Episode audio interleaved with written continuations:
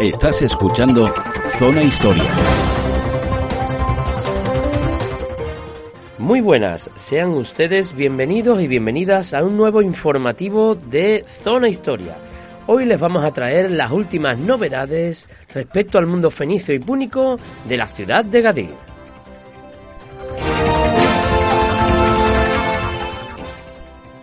Así, así comenzaría un informativo eh, con todo lo relativo a las noticias del último día, eh, como, como venía diciendo en esta pequeña mala broma, eh, sobre todo las últimas noticias que nos trae este mundillo.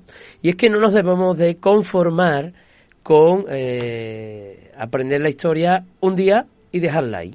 No, la cosa avanza, la investigación avanza. Y es verdad que algunos datos sí se pueden afianzar y tenerlos como más o menos seguros, pero eh, podemos completarlos con otros muchos más. Y es que eh, hace en octubre, eh, a mitad de octubre del año 2022, pues tuvo lugar el Congreso de Fenicios y Púnicos, esta vez tocaba en Ibiza. Y es ahí en el que participarían los investigadores gaditanos también esta vez con unos datos espectaculares. Y es de lo que vamos a hablar hoy día, del avance de noticias que tenemos en los diferentes yacimientos que del año 2000 hacia acá se han dado lugar en nuestra ciudad y que aportan bastantes datos y además muy novedosos.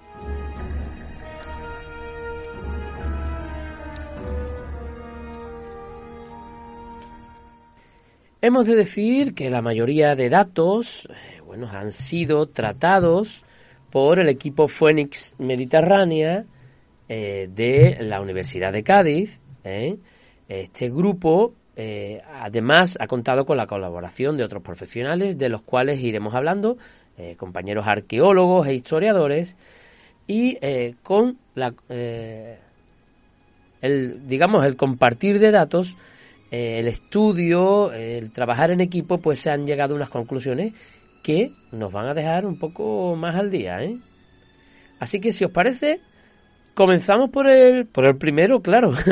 Nos vamos a ir en este caso hasta Chiclana, al Cerro del Castillo.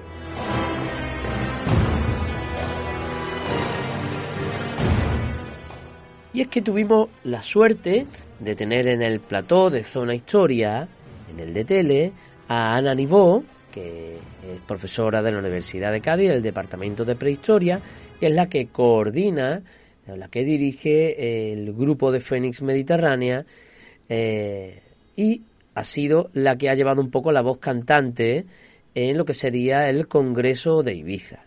Entonces ella nos ha hecho más o menos un resumen, porque claro, no podemos llevarnos aquí 10 horas hablando, que no hay problema, ¿eh? por mi parte pero os voy a hacer un pequeño resumen de lo que me transmitía, lo que me han transmitido los compañeros como últimas noticias. Y es que en el propio Cerro del Castillo, allá en Chiclana, en la segunda parada del tranvía, que está muy cerquita, detrás de la, de la iglesia mayor de Chiclana, sabíamos que bueno, que hace unos años, pues, eh, tuvo lugar la excavación, se encontraron restos de un asentamiento fenicio eh, bastante poderoso, que completaría lo que sería Gadir. Entendamos para empezar por esto que Gadir es la bahía de Cádiz, como hoy día. Sí que existe Cádiz capital, el puerto, etcétera, etcétera, pero la entidad es la bahía de Cádiz. Pues Gadir la venimos a entender las gadeiras, porque hablaban en plural los griegos, pues este grupúsculo de asentamientos que hay en la bahía. Cerro del Castillo formaría parte del Gadir Sur, ¿eh? de este Interland, este territorio dominado por los fenicios, y controlarían el sur, a pie del río Iro, y eh, navegable, evidentemente, hasta allí, que conectaría con el templo, pues rapidísimamente, ¿no? Bajando el río ya estaría allí. Pues esa zona la ocupa este yacimiento.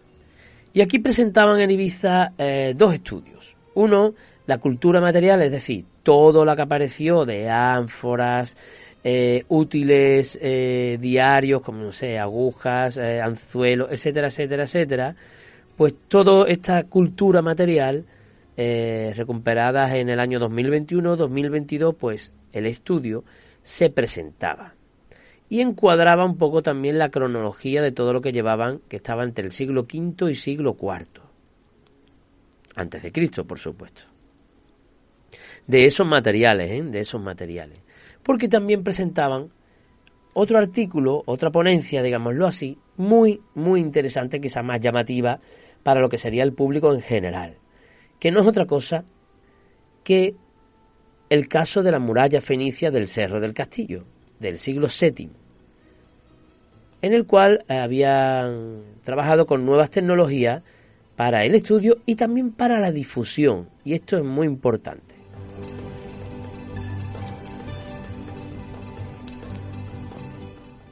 Porque eh, si en el caso del material, eh, Paloma Bueno Serrano, que es la arqueóloga del Cerro del Castillo, es la que lo gestiona, ¿no? Gestiona todo aquello.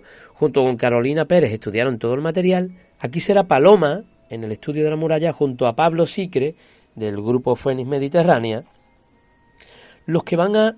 Claro, tenemos eh, los cimientos de la muralla, una muralla bastante potente. Tenemos muralla en, en Doña Blanca y la tenemos también en Cerro del Castillo. En Gadir, por ahora, por ahora no. ¿eh? Pero bueno, ahí está la cosa. La cuestión es que eh, se presentaron los resultados de una reconstrucción virtual de la muralla. Sí, hecha por ordenador, en este caso por Pablo, que también es arqueólogo, pero dirigido por Paloma, que, que es la que conoce muy bien el terreno, la que ha excavado el yacimiento. Y para ello bueno, habían utilizado evidentemente mecanismos informáticos eh, y, claro, tenían que plantear una hipótesis, buscando paralelos científicos. Es decir, tenemos estos cimientos con unas casamatas, estaban ahuecadas estas murallas, ¿dónde más podemos encontrar este tipo de muralla? Y como es en alzado, o sea, como es para arriba, porque solo tenemos, bueno, unos cuantos centímetros, pues han ido viendo comparativas de la misma época, de los mismos artífices, y, bueno, más o menos viendo los ángulos, etcétera, etcétera, cómo iba construida.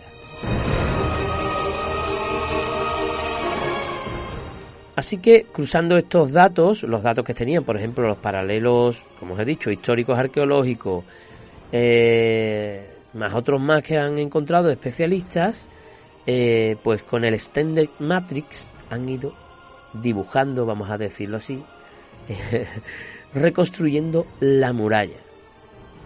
Y han dado un modelo digital además del terreno. Y es que, claro, los arqueólogos, los historiadores, tenemos ya en el cerebro nosotros implantados de pequeño, cuando vamos a ver un yacimiento, pues más o menos, más o menos, si entiendes, pues más o menos lo puedes reconstruir en tu cabeza, incluso ver a la gente por en medio. Pero sí que está muy bien el utilizar eh, por las nuevas tecnologías para, en este caso, el centro de interpretación de Cerro del Castillo, que en breve va a abrir, y han puesto eh, al estilo de Gadir, muy moderno por fuera, eh, pues va a llevar también esta reconstrucción para que cualquier tipo de persona, cuando lo vea en la pantalla, pues diga, ah, ostras, pues ahora entiendo cómo se construyó con el zócalo de piedra eh, y luego para arriba, pues ya tenía, digamos, otro tipo de construcción, incluso cómo iba coronada, cómo se construía, necesitaban también un terraplén con sombra para que el arcilla eh, que iba arriba eh, pues no se le secara inmediatamente, etcétera, etcétera. ¿no? Todo todos los parámetros eh, científicos están volcados en este vídeo, ¿no? en esta reconstrucción.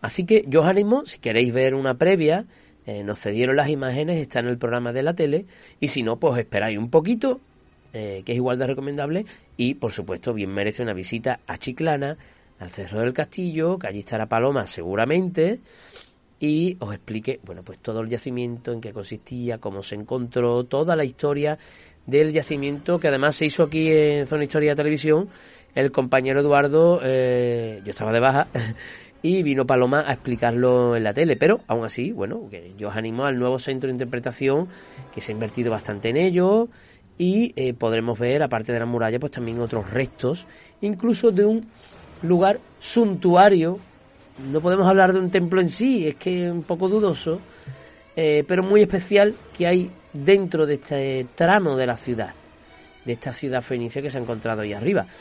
Que por supuesto hay mucho más por escarbar, pero claro que están las casas. están las casas y no sabemos realmente la extensión de todo este importante yacimiento. Pero ahora nos vamos a ir a otra parte de, como yo bueno, del territorio de Cádiz. Nos vamos a ir a la isla de Eritía y muy cerquita de lo que sería el yacimiento Cádiz. En este caso nos vamos a la calle Sagasta número uno.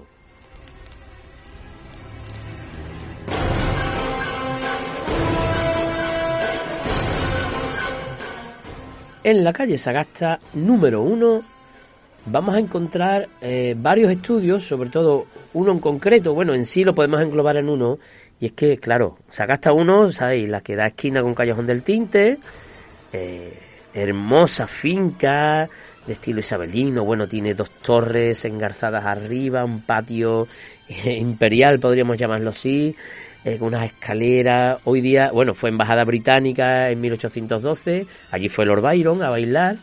Eh, fijaos cómo se une la historia de Cádiz, ¿no? Fue casa de Benito Cuesta eh, y ya, bueno, fue abandonada. Y abajo, bueno, estaba el Persígueme, el pub Persígueme. Bueno, pues justo en las obras para adecuarla para el nuevo hotel, justo ahí, que van a hacer un spa o algo así abajo, pues claro, como iban a excavar el suelo, estamos en zona arqueológica, pues allá que fue eh, la empresa Balteus de arqueología con el compañero Marcos Martelo, al que le mandamos un saludo, eh, bueno, pues empezó en plena pandemia eh, la excavación.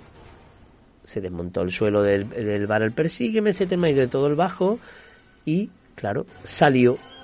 Eh, lo que explica más o menos en resumen, para que me lo entendáis, es un aplanamiento de época romana. Es decir, donde había un pequeño vallecillo lo rellenaron y donde había un montículo, un montículo lo aplanaron digamos que allanaron toda la zona eh, para, bueno, pues construir o construir eh, caminos, etcétera, escena de esta isla industrial en época gadirita y bueno, no sabemos muy bien porque hay villas y hay un poco de todo en época romana, imperial y bueno, necrópolis incluso en la tarde antigua. Pero la cuestión es que lo que se encuentran allí es un suelo que ha sido allanado, arrasado. Y justamente lo que se salva de la época fenicia es, eh, digamos, los cimientos, pero vamos, os hablo de centímetros. Os animo también a ver el programa, tenemos las fotos del yacimiento, tres en este caso, o cuatro o cinco, donde lo que se ve es como si fuerais un descampado y han hecho un desescombro, pero en llano, nada de montículo, pues igual. Lo que pasa que sí que se ven los suelos de las casas, eh, o de, bueno, no de una casa, no de una vivienda en sí, sino de un lugar de trabajo. Es arcilla pisonada y, eh, bueno, se ha llegado a encontrar desde un anzuelo a lo más interesante, y aquí van los estudios, es la metalurgia. Estaríamos hablando, traducido malamente, pero sí, de una fragua, una fragua donde se ha trabajado con metales. Entonces, eh, estos artículos son dos nuevos datos sobre Gadir en época fenicia arcaica, o sea, de los primeros momentos de Gadir, siglo 9-8, año 800, vamos a poner ahí. El sector periurbano, es decir, es que si leíamos la noticia del diario de Cádiz, podía llevarnos engaño un poco. No porque la periodista lo quisiera, sino porque, mm, bueno, se parecía que se daba a entender. Gadir es Gadir, ¿eh? Eh, el yacimiento urbano, la ciudad, la población, estaría donde está el yacimiento Gadir, por lo menos durante una época. Y en esa misma época, porque son paralelos, o sea, existía uno y otro, Sagasta uno y el cómico, había industrias, evidentemente. Estarían las pesqueras, a orillas del canal, pero aquí nos encontramos, pues lo que sería lo que os he dicho, una fragua. ¿eh? Donde habría un herrero, bueno, alguien que trabajara con metales y eh, en este caso pues eh, el hallazgo eh, con estos restos materiales que estaban vinculados a la producción metalurgia de cobre muy importante esto, muy importante. Eh, eh, además se descubrió en 2020, aunque haya sido noticia ahora, fijaos lo que se tarda en estudiar y en excavar, eh, pues nos da, claro, nuevas noticias y todo lo que va a avanzar, ¿eh?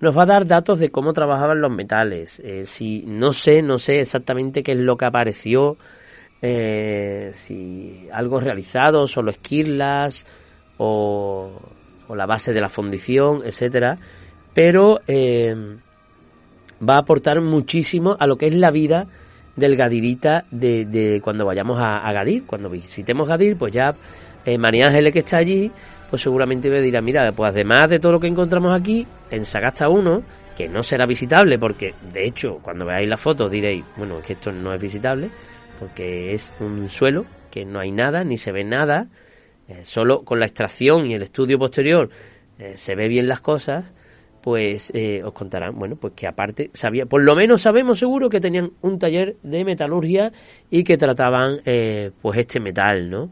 El cobre, ¿no? Para realizar, bueno, pues de, suponemos desde una olla hasta cualquier herramienta necesaria, etcétera, etcétera, etcétera, ¿no?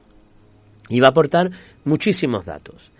Pero sobre todo, eh, pues nos habla, además de un dato muy importante, porque claro, cuando hablamos de... Uno no puede opinar como en las redes sociales así de rápido. Hablábamos con Ana y decía, bueno, entre Gadir además y Sagasta 1, que hay unos, no sé, 80 metros, 100, 100, más o menos, vamos a ponerlo ahí, serán más a lo mejor. Nos encontramos primero con que en la calle ancha, en el edificio Telefónica, se encontró, siglo XX principio, eh, se encontró la estatuilla del sacerdote.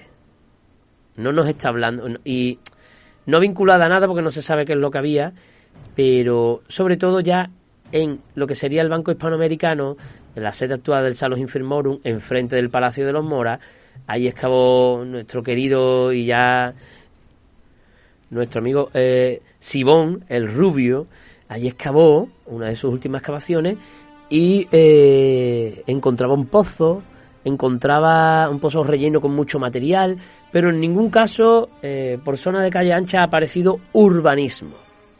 Entonces nos hablaba, nos habla, los yacimientos hablan y habla de que la población está en un lado y los trabajos con fuego, con metalurgia, con humos, etcétera, y olores incluso, aunque nosotros somos muy delicados hoy día comparados con ellos, pues estaban en otra parte de la ciudad. Lo llamativo, pues que el punto más alto de la ciudad en ese momento no es la cota de la ciudad de Gadir. Olvidaros de la Torre Tavira. El suelo de Gadir, que mm, voy a dar un dato falso, ¿eh? el suelo de Gadir está a 7 metros sobre el nivel del mar. Dato que no es cierto totalmente, pero para que os hagáis una idea. Y el suelo que está arrasado en Sagasta 1 está a 8, pongamos el caso. No recuerdo ahora el dato, no lo tengo delante, ¿eh? no lo tengo delante. Muy mal por mi parte. Pero en ese momento en ese momento eh, está mucho más alto Sagasta 1 que, que lo que sería Gadí. Creo que queda claro, ¿no? Eh, porque siempre se dice, bueno, pues los fenicios siempre van a la zona más alta, cerca de un canal de agua. claro, vale que fuera más alto Sagasta 1 que la zona del cómico, pero no me diréis que el sitio ideal, sobre todo por, por vigilar el, estratégico, digámoslo así, era ese montículo que estaba cerca del canal, en su zona más o menos central, con la posibilidad de ver si venían a atacarnos por eh, Cotinusa o por el canal o por donde fuera y escapar por algunos de los lados. Cosa que la vigilancia tampoco valió para mucho porque sabemos de varios ataques ¿no? a la ciudad de Cadira y hay unos cuantos heridos y muertos.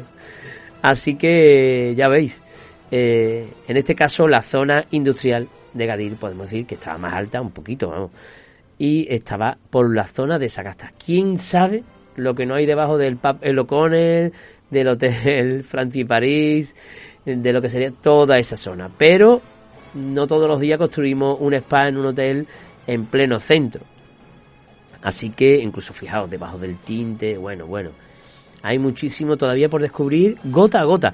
Pero fijaos que yo decía al principio del programa que más o menos desde el año 2000 para acá, o sea, bueno, Casa del Obispo, eh, tenemos, vamos a hablar de muchas cosas hoy, la propia Gadir, otros yacimientos en extramuros, eh, el puerto de Gadir. Vamos a ir uniendo una película que se ha ido desarrollando, sobre todo desde el nuevo milenio para acá.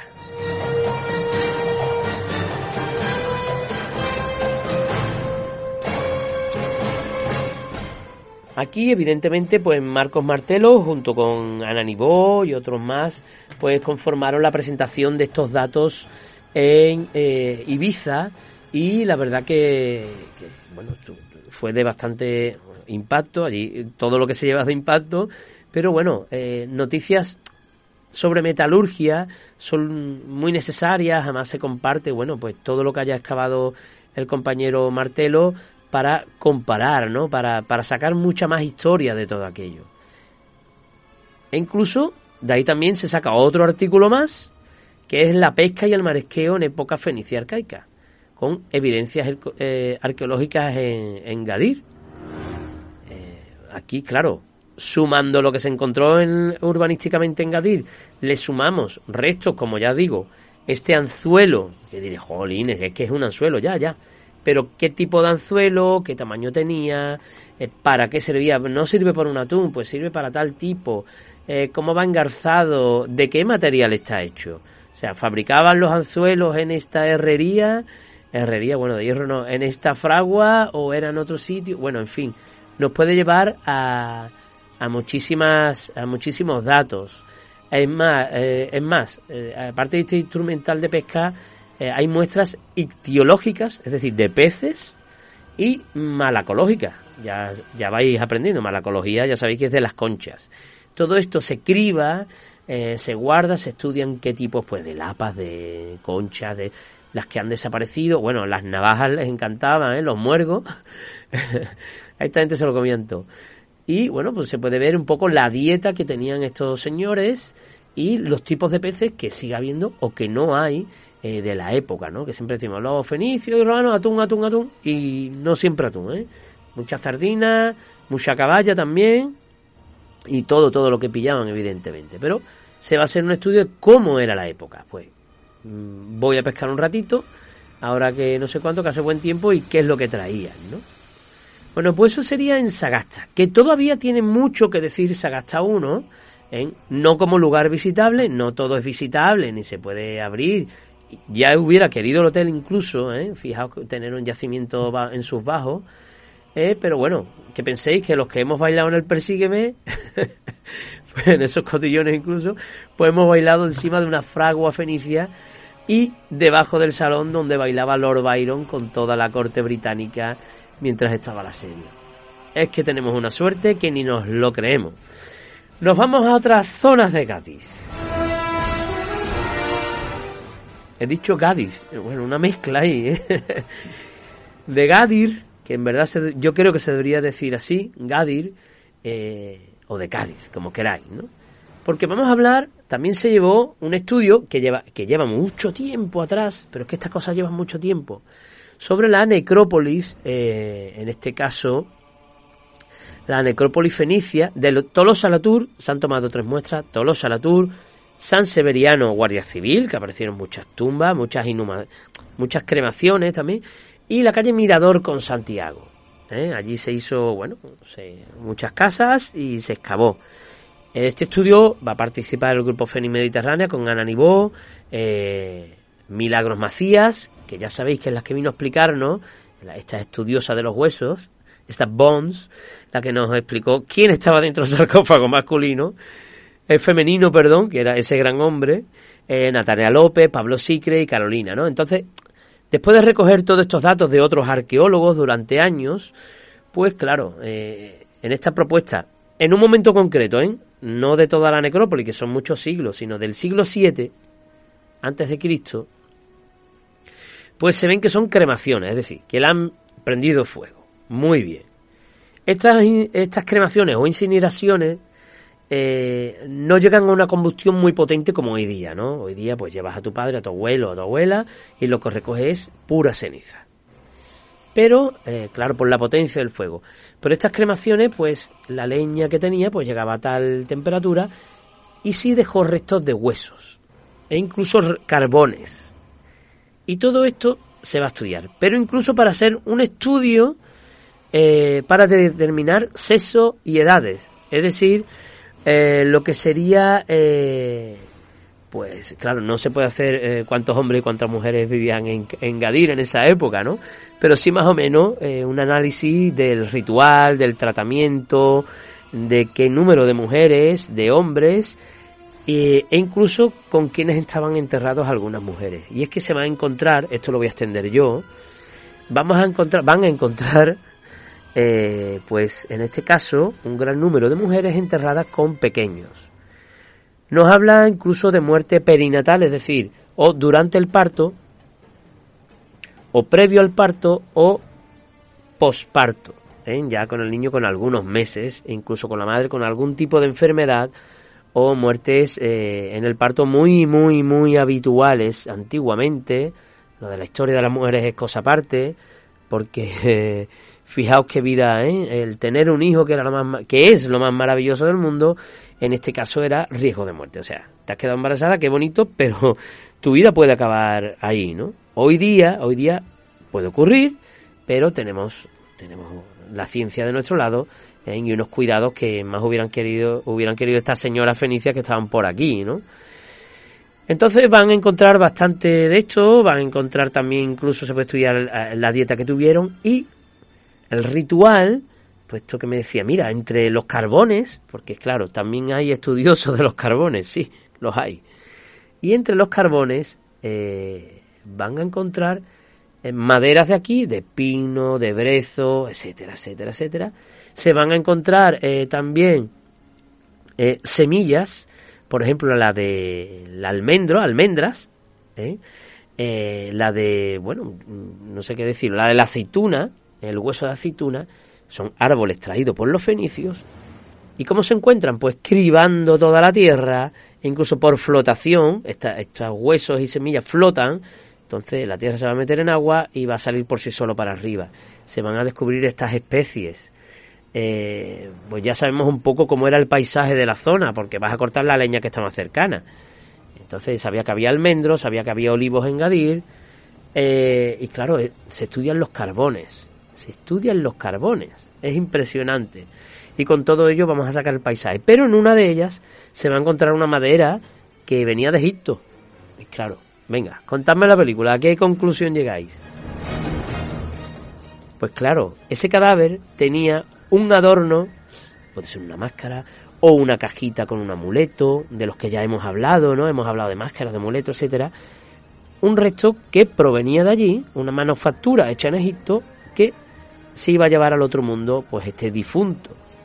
Y quedó este carbón. Y por eso podemos, os puedo contar esta historia. Este dato, que unidos, unidos a otros muchos, eh, conforman una historia.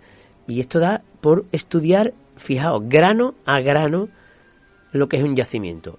Muy complicado para los arqueólogos de hoy día, porque claro, las excavaciones de urgencia hay unas presiones eh, empresariales eh, que claro, los pobres, y los defiendo desde aquí, excavan, se llevan todo lo que pueden, eh, para incluso algunas veces para sus propias casas, bañeras rellenas de sacos de material, que he visto algunas, debajo de la cama, pupitre, o alquilan habitaciones el que puede, las empresas hacen lo que pueden, se llevan todo lo que pueden para que se lleve a cabo pues ese edificio. ¿De acuerdo? Otra cosa es excavar eh, otro tipo de yacimiento en medio del campo, que no hay prisa, se pueden hacer campañas, que digo yo, Baelo Claudia. Pues se hace por campañas, sí con unas fechas, pero no hay un señor eh, mirándote diciendo, oye, que esto me cuesta dinero. ¿Eh? esto es lo que suele pasar en la arqueología y lo he contado muy light, muy, muy light.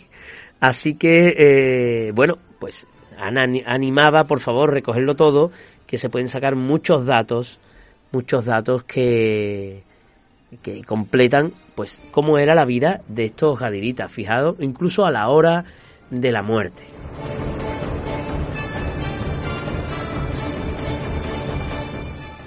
Y ahora nos vamos a ir pues de lo que sería la necrópolis a, eh, a lo que sería el puerto de Gadir.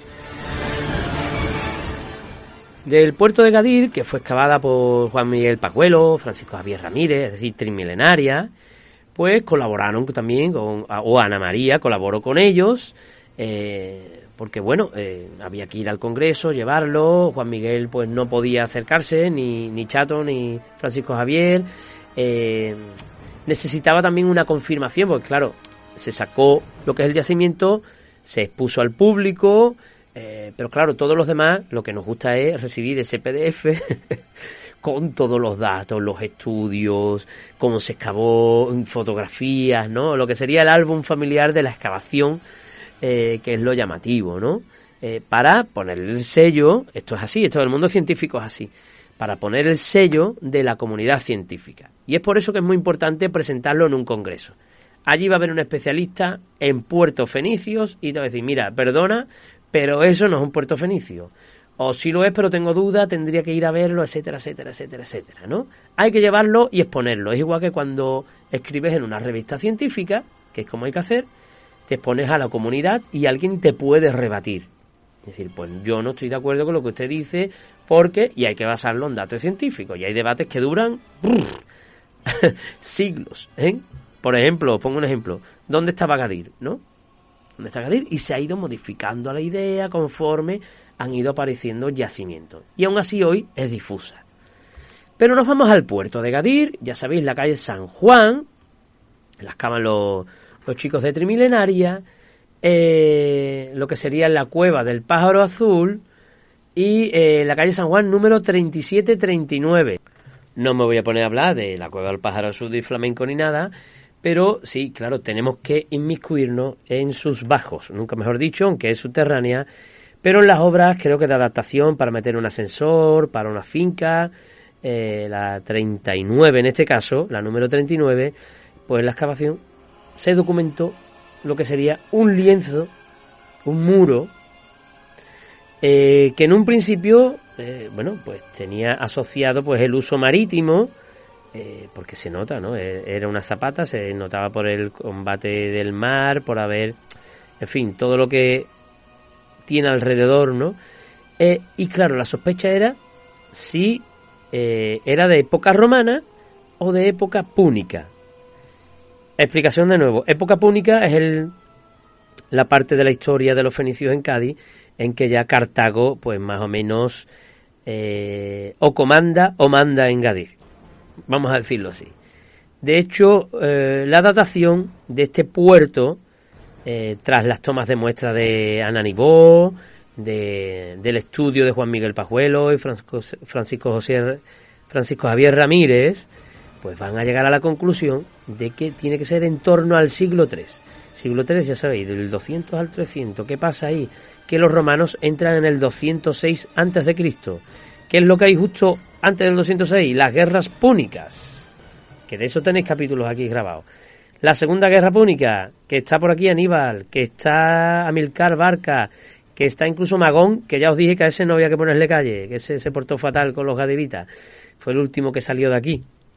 Yo decía incluso a Ana, y digo, ostras, pues este muelle y rampa, rampa para subir y bajar embarcaciones, excavada en la piedra, podría por lo menos haberla visto de reojo Aníbal. Ella se reía porque a los arqueólogos les cuesta mucho aceptar estas cosas, pero me decía, bueno, pues sí, estaba, por lo menos, estaba cuando ocurrió todo aquello. Cuando ocurrió todo aquello, esta rampa y ese cantil del muelle estaban en esos momentos. Ella tomó muestras, aparte del equipo de arqueología de Trimilenaria, tomó muestras, las estudió en la universidad, eh, por la cultura material, es decir, restos de cerámica, restos, eh, cómo estaba la piedra, etcétera, etcétera, etcétera, y determinaron que, uno, sí, era un muelle. Y cuando lo presentaron en Ibiza, ante toda la comunidad científica, Ana presentó como muelle púnico datado, ¿no? Comparado con otro tipo de, en este caso, de, construcciones portuarias como hay en Teldor, que está en Israel, la costa de Israel, etcétera, etcétera, etcétera, ¿no? Lo demostraban por radiocarbono, etcétera, etcétera, etcétera. Y bueno, dice ella que cuando acabó la charla se sentó y justo al lado tenía un señor que era especialista en recintos portuarios de época fenicia. Y le decía que, eh, que le explicara una cosita nada más, que se la explicó y dijo, ah, pues indudablemente, esto es un puerto de eh, fenicio eh, de época púnica. De hecho, le dijo, de hecho, se parece muchísimo, muchísimo, muchísimo a uno de, de esta zona de Cartago. Y le dijo que le iba a pasar la publicación. Así que luego, en la charla posterior, bueno, pues todos los especialistas no dudaron, no hubo ni una duda, ni una duda de que el puerto de Gadir, de la calle San Juan número 39, era, eh, era de esa época, ¿no? De esa época fenicio eh, púnica, fenicio púnica. Y que seguramente sería reutilizado, evidentemente, y remozado por, eh, por las dependencias portuarias ya de los romanos, ¿no? Que ya lo cambian todo, ya con, con Balbo, pues reforman todo el lugar. Y claro, todo esto reafirma más el canal Bahía Caleta. Es que si está el cantil del muelle, pues ya sabe perfectamente que eh, por el límite de la calle San Juan, que hoy día podemos ver que la parte más baja, eh, el campo sur está más alto, pues por ahí eh, iba Cotinosa y por ahí abajo la orilla del canal. Tenemos otra huella, acordaros que era en Sagasta, pero ya en una dársena romana, ¿no? Pero que más o menos vayáis viendo la gotita de yacimientos que hay. Así que eh, sí tenemos certificado, porque yo sabía que había muchas dudas eh, sobre el puerto de Gadir, si estaba al límite de los romanos, si sí, si no, pero indudablemente es una construcción fenicio-púnica y es otra huella más de el Gadir eh, fenicio, en este caso al límite, al límite, pero estaba ahí. Así que otro punto más para conocer nuestra ciudad. Por cierto, muy probablemente hagamos un programa solo del puerto de Gadir. ¿eh? Bien lo merece, bien lo merece con Juan Miguel Pajuelo, que ha sido su excavador. Pero lo veremos más adelante.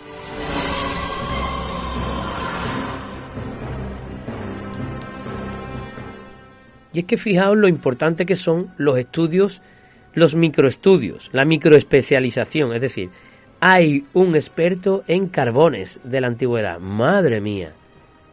¿Eh? y te determina cómo era el paisaje alrededor. Bueno, pues se presentaron también por parte de los gaditanos allí en Ibiza eh, estudios, por ejemplo, tengo uno aquí de maderas y frutos en la Gadir Fenicia.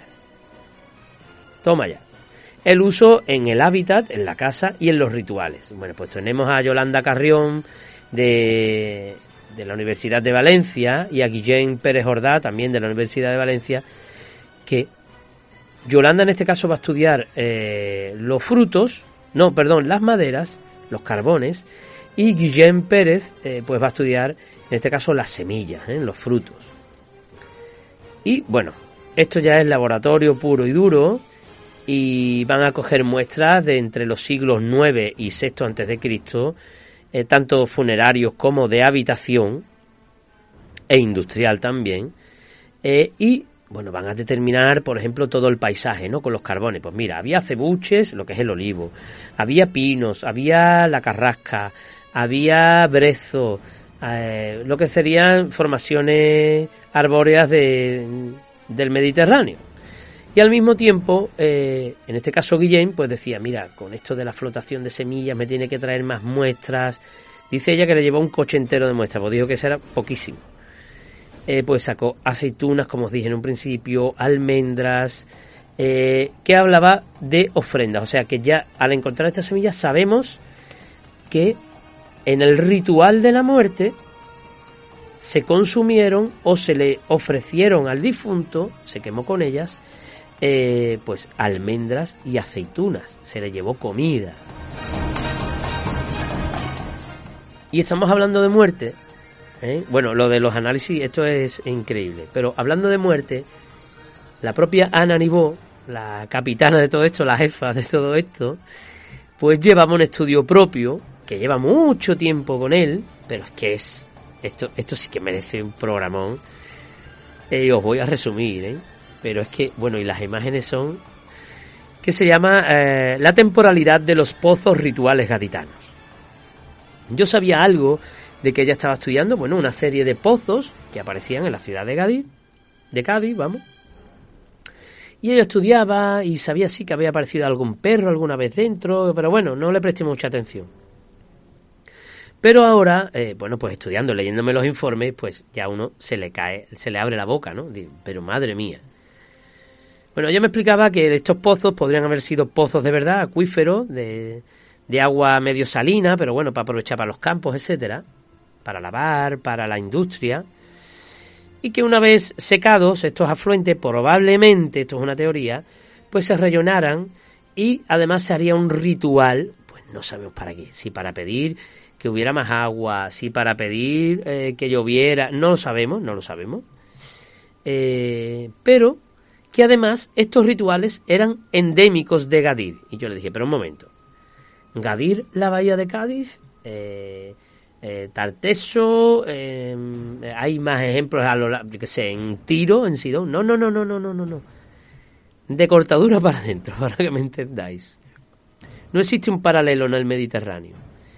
Y no estamos hablando de 10 pozos, 15 pozos, que bueno, es una cosa. No, no. Más de 100. Más de 100 pozos. Que se rellenan en muy poco espacio de tiempo. ¿Eh? O sea que el relleno del pozo se hace en, en varios días. Y que surge a mitad del siglo VI a.C., no se sabe por qué, y acaba de raíz en la primera mitad del siglo II a.C., es decir, con la llegada de los romanos. Se acaba el cotarro aquí, de este ritual. Eh, bueno, estudio que tuvo además una pequeña, una microexposición en el Museo de Cádiz con esa eh, ilustración fabulosa, fabulosa del rito, eh, de, cómo se rellenó el pozo. si las queréis ver, lo tenemos en vídeo y, os la echamos en este programa. Eh, la ilustración es maravillosa y en la propia ilustración nos explica cómo, después de los estudios, se supone, se supone que fue el ritual. Vemos a una sacerdotisa de pie, con una jarra, con suponemos vino o otro tipo de líquido, derramándolo en un plato, haciendo una libación. Detrás de ella, pues vemos otras eh, señoras con muestras de pan, de trigo, pues de trigo, de aceitunas, de otro tipo de enseres, de comidas, que sabemos porque hemos encontrado las semillas. También podemos ver a una embarazada, había muchas embarazadas, muchas mujeres y pocos hombres, porque es guerra púnica. Los hombres están en la guerra. De hecho, los dos únicos hombres que hay son mayores, están un poco tullidos, unos tuertos incluso, están muy envejecidos, pero el más mayor de ellos además está haciendo una cosa horrorosa, que es cortarle el cuello a un perro sacrificando un perro y derramando la sangre al pozo. ¿Por qué sabemos esto? Pues que en muchos de ellos, no en todos los pozos, han aparecido perros, perros callejeros, se sabe que son callejeros porque estaban por los estudios de los huesos, se saben que estaban malnutridos, que han tenido heridas y se han curado solas, eh, que no han tenido cuidado, entonces son perros callejeros, eh, fáciles de coger para un sacrificio. Llama la atención que para un sacrificio siempre se ha cogido un pájaro o un cordero o algo recién nacido para que no tuviera mácula, no tuviera pecado, eso es lo que le gusta a los dioses. Sin embargo, aquí son perros porque de la calle, bueno, pues lo más fácil de coger. No sabemos por qué este cambio de paradigma, pero bueno. Son estos chuchos, pues los pobrecitos, eh, aparece uno además amarrado detrás, eran asomados al pozo, les cortaban el cuello y luego alguien dentro del pozo caído colocando con cuidado estas ánforas ha depositado el perro con las patas hacia la pared del pozo y el cuerpo en el centro. Esto, un pozo de un metro de ancho o metro y poco. Con lo cual se sabe que ha sido depositado y no tirado porque todos los perros están iguales. Eh, con lo cual se habla, por eso, de ritual. No se ha caído un perro, ¿verdad? Cuando se te han caído muchos, es raro, ¿no? Y me contaba, bueno, pues consistía eh, en ello eh, la cabeza del perro estuvo expuesta, tenemos fotografías, ponemos varias de cómo se excavó el pozo y es único de aquí. Y yo le decía, pero bueno, eh, quizás la, os acordáis que yo hablé de sacrificios infantiles y muchos me decían arqueólogo, pero bueno, esto puede ser propaganda romana anticartaginesa. ¿Eh? pues pongo, yo qué sé, pues te vas a Corea del Norte y dicen que los norteamericanos se comen a los niños.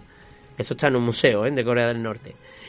Eh, entonces tú dices, bueno, mm, los romanos anularon Cartago y hablaron muy mal de ellos.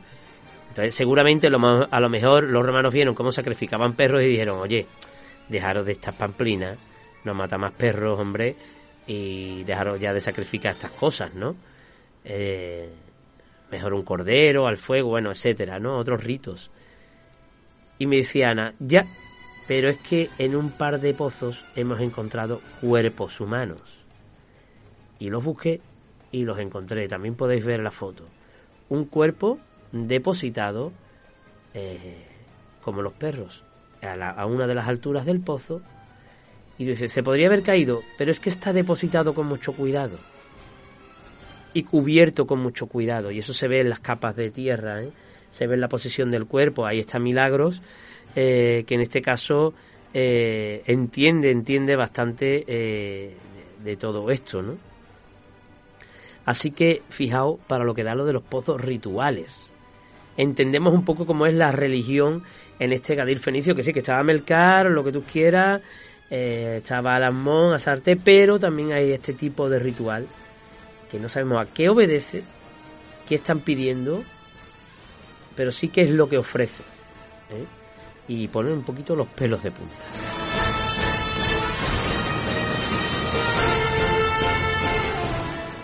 Y seguimos un poquito más porque tenemos a una doctoranda que se llama Natalia López, ¿eh? también del equipo de Phoenix Mediterránea, que llevó parte de sus estudios que era, la, os lo leo, que va a sonar muy largo, aproximación a una metodología aplicada al estudio del paisaje arqueológico, cultural y marítimo, la bahía de Cádiz en época fenicio-púnica. Es decir, cojo la bahía de Cádiz en época, en época fenicio-púnica, voy a ver a qué altura están todos los yacimientos de todas las excavaciones que se han hecho en toda la bahía, a la altura que están, y voy a hacer la topografía de la época.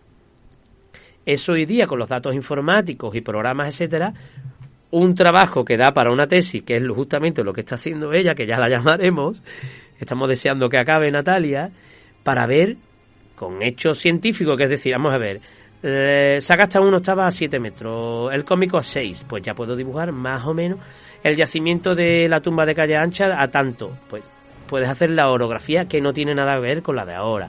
El puerto de Gadir, aquí, pues esto es un punto donde pasa el canal.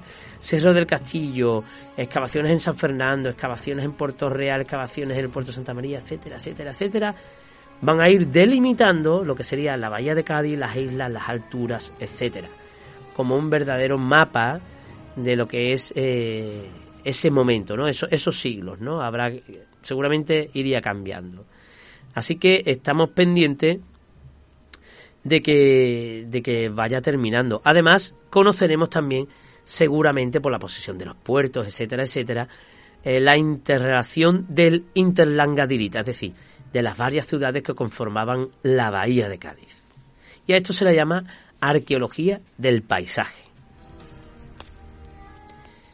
Y por supuesto también eh, llevaron, y como último ya, ¿no? Eh, el tema de la divulgación, el tema de la divulgación, muy importante.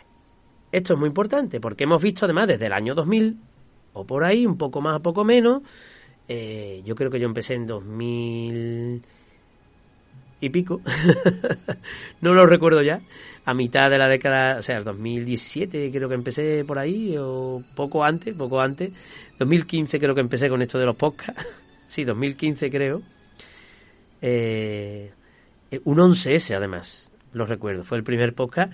Yo empezaba esto de la divulgación histórica, por ahí. Pero sí que es verdad que eh, con estos yacimientos, eh, la llegada de noticias ya no solo eran tumbas y tumbas fenicias, venga tumba, eso era el gran cementerio. La teoría era Doña Blanca es la ciudad y Cádiz es la gran necrópolis sagrada, porque nada más que hay tumba, ¿no? Y templo, pero bueno, ya fueron apareciendo otras cosas, ¿eh? otros asuntos y, había como una avidez por el público por saber. Vosotros queríais saber y yo también quería saber, todos queríamos saber. Entonces la, la cáscara del, de la cúpula donde se encerraban los arqueólogos y sus temas se fue, se fue abriendo, ellos mismos los querían abrir eh, y fueron ya eh, pues contando, se empezaron a hacer rutas, empezaron las empresas de divulgación, empezaron los propios gaditanos, bueno, con Adip también hicimos ruta, Cádiz Ilustrada, empezó la cosa a crecer. Pero también la propia universidad se dio cuenta, los propios profesores, de que esto en clase no debía quedarse. E incluso en clase te enterabas de un 1% de lo que ocurría de verdad.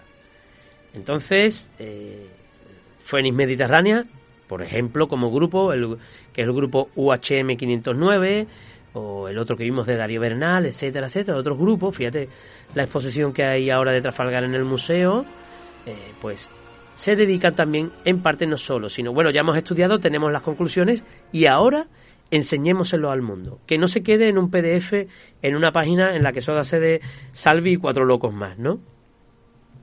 Pues vamos a hacer eh, explicaciones. Y por ejemplo, el Fénix Mediterránea, pues participaron en la Noche Europea de los Investigadores, que tenéis que acudir, en Café Conciencia, en exposiciones, en visitas a institutos, colegios, en rutas, eh, en, bueno, en muchísimas actividades que hace el grupo. E incluso, yo recuerdo, yo hablaba con Darío Bernal y José Juan Díaz cuando vinieron a hablar de Trafalgar. Esto es una charla fuera del programa, nos llevaba un buen rato, lo conocemos hace muchos años. Y yo decía, oye, pero en breve vais a tener en el equipo a alguien que se tenga que encargar solo de las redes. Y, José, y ellos me decían, sí, sí, es que casi ya tenemos a uno de nosotros que va, venga, con el dron, estas imágenes para investigar, pero oye, una bonita para que se entienda, y gráficos, e ilustradores eh, informáticos, e ilustradores artistas, ¿no? También eh, que nos interpreten lo que vemos, exposiciones, eh, rutas, que se celebren rutas por esta excavación, ¿no? Por la de Trafalgar va a ser una maravilla, ¿eh? Va a haber cola en Trafalgar para hacer esta ruta cuando la veáis. Eh, con los gráficos ya que se están haciendo, eh, bueno, visualizaciones 3D de la muralla del Cerro del Castillo. Y todo eso, todo eso apremia a estos trabajadores, porque en sí los científicos son trabajadores, que ellos dicen que además hay que revocar, hay que rebotar en el público el dinero que les está dando. En este caso de empresas públicas como es la Universidad de Cádiz o la Junta de Andalucía, etcétera. ¿eh? Son trabajadores, en este caso, contratados eh, por empresas públicas para que reviertan el conocimiento en la población. Y es maravilloso que los científicos conozcan, pero también nos lo mastiquen y nos lo reviertan a nosotros para que ahora cuando vayamos por San Juan, pues imaginemos allí una nave cartaginesa y Aníbal diciendo voy a coger una rebequita para montarme en la nave eh, o que vienen ahí los romanos, venga, vamos, me voy a acercar Roma un momentito, ¿no? Amarrar bien los elefantes, ¿no? O desembarcar los elefantes, a saber dónde desembarcó los elefantes, ¿no? Pero sí que es verdad que, que vamos conociendo puzzle a puzzle, y esto ha ocurrido sobre todo del 2000 para acá, ¿no? Antes, por supuesto, ¿eh? Por supuesto, no cabe duda, pero ha pegado un subidón que yo estoy nervioso por saber qué deparará de aquí esto a unos años con las nuevas tecnologías de georradares, de LIDAR, etcétera, etcétera, a pesar de los errores que se cometen, ¿no? Pero eh, hay muchas cosas por sacar estudiar, algunas que se guarden y otras, bueno, eh, tenemos que vivir con ellas, ¿no? Eh, y claro, yo le preguntaba a Ana en el estudio, Ana, ¿qué sería lo próximo que apareciera? Y ella decía que le daba igual.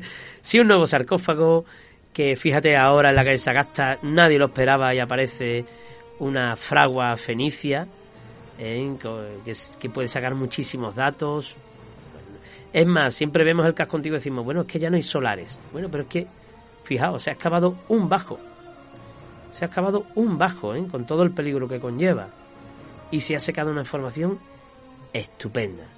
Así que eh, quedan varios solares en Cádiz, quedan varios solares por excavar y estaremos pendientes de ello y os traeremos las últimas noticias aquí en Zona Historia.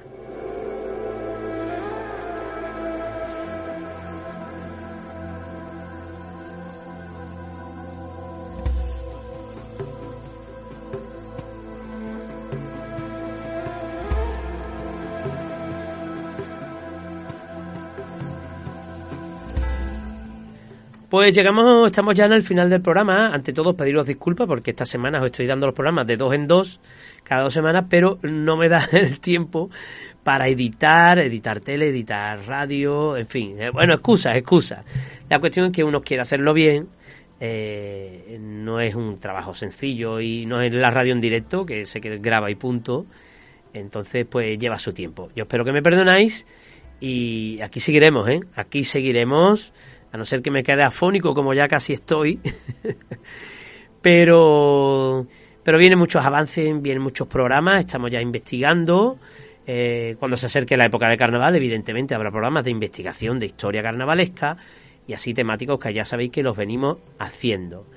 Pero pronto van a venir programas muy chulos, ¿eh? con, con muchos datos más para la historia de Cádiz. Por cierto, os animo a ir de nuevo al Facebook y ver la línea temporal e incluso el mapa, el mapa de Google Maps es una locura como lo están actualizando y se ve todo lo que llevamos contado. Y la línea temporal un día la voy a imprimir y no nos va a caber en la pared, ¿eh?